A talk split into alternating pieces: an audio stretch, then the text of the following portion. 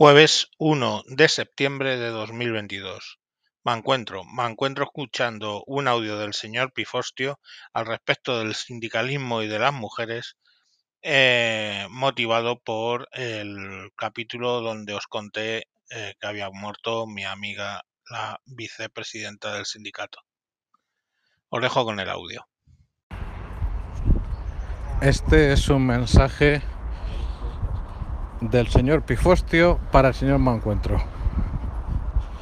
Lo van a escuchar sus oyentes, pero es para él, principalmente para él. Aunque no solo para él, pero sí principalmente para él y es para darle las gracias por lo que nos ha compartido sobre su compañera y amiga Chus y decirle que le acompaño en el sentimiento. Porque no he conocido a esa persona, pero esos minutos que nos has regalado, pues me han transmitido una imagen muy precisa sobre la huella que ha dejado esa mujer en la gente que la ha conocido. Y eso al final es lo más importante. Porque, bueno, nuestros días en este mundo están contados. Y dado que tenemos que seguir aquí hasta mañana, pues hasta mañana lo que nos dé la fuerza es el talento y el corazón para arrancar una sonrisa, para ayudar cuando se pueda y para hacer este mundo un poquito mejor, por poquito que sea, pues eso que nos llevamos y que no se nos puede quitar. Y a Chus no le pueden quitar al parecer mucho. Después yo ya sabía del sindicalismo del señor Mancuentro y no me ha sorprendido, pero el señor Mancuentro ha tenido casi que pedir disculpas, casi que pedir disculpas porque esos sindicatos de clase que nada y menos tienen que ver con los sindicatos de comienzos del siglo XX y que son de hecho una herencia nefasta, han manchado más allá de toda duda y redención la imagen del sindicalismo para la gran mayoría de la población y sobre todo para aquellos que no somos funcionarios y que solo les vemos a los sindicatos de clase como unos parásitos. Es más, a los que tenemos ya bastante edad podemos saber de lo que hablamos cuando hablamos de los sindicatos verticales del régimen previo. Y les diré una cosa, esto va a ofender a más de uno porque hablar del franquismo es del demonio Antonio y del ente Vicente, pero los sindicatos los sindicatos verticales no eran más deshonestos que los sindicatos de clase que estamos viviendo, o mejor dicho, padeciendo, y a las pruebas judiciales me remito. En aquella época había muchos menos sindicalistas, muchos menos agarrados a la teta del Estado y agárrense ustedes si les digo o cuando sepan que esos sindicalistas, no los próceres como tampoco los próceres sindicalistas actuales, pero los sindicalistas de base, sobre todo al final del franquismo, luchaban y con éxito por los derechos de los trabajadores en una situación del régimen de Franco, que si bien no era democrático, tenía unas leyes mucho más protectoras de los trabajadores de lo que son las muy democráticas leyes actuales. En fin, que si me preguntan eh, el modelo que prefiero es el modelo que precisamente ha dicho el señor Mancuentro, un modelo alemán que piense por el barco en el que están todos, en que no se hunda,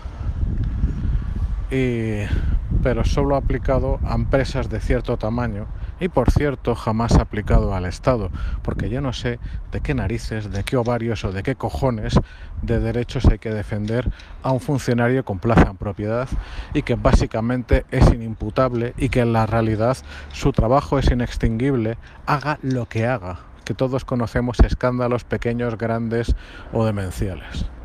Después, también quería detenerme un poquito en relación a lo que ha comentado el señor Mancuentro sobre la inclusión, sobre la necesidad de que el Estado protegiera a su amiga Chus. Y haya metido el dedo todavía más en la llaga, porque ella es una, o ha sido una de las millones de mujeres que no han necesitado la ley del sí es sí,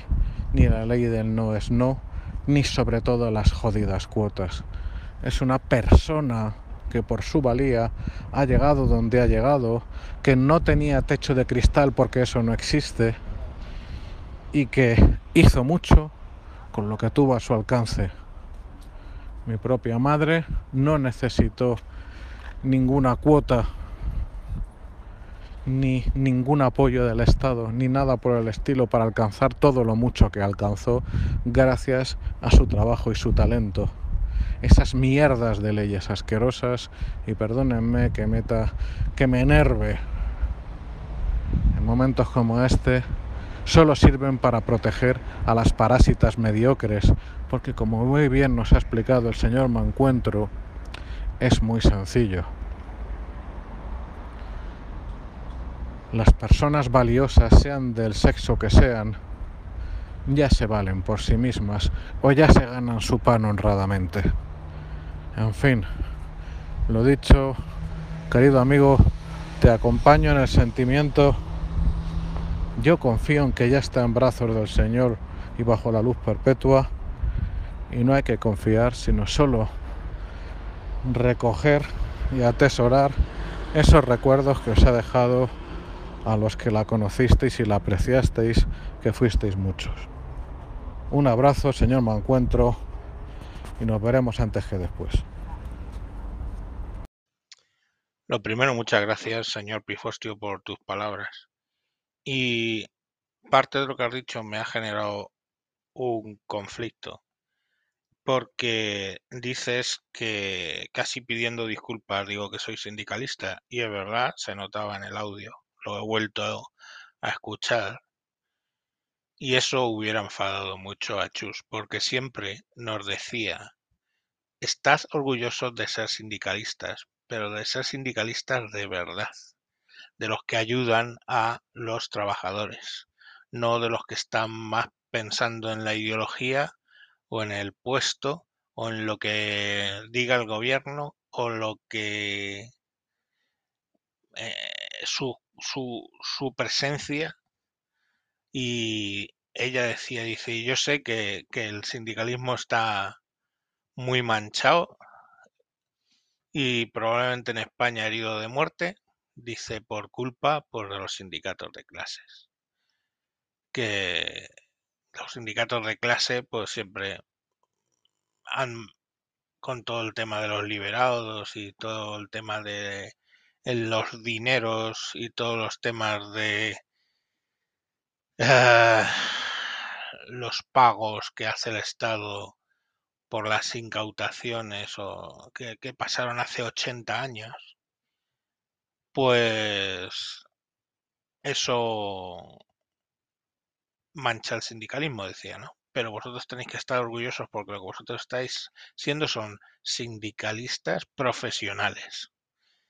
Y es verdad, no debería tener miedo de decir que yo pertenezco a un sindicato, pero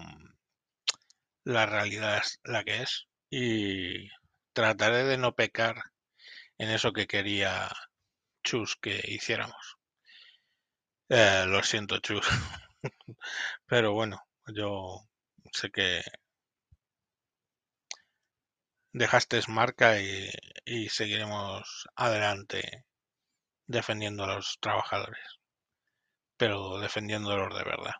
Venga, un saludo hasta los próximos capítulos.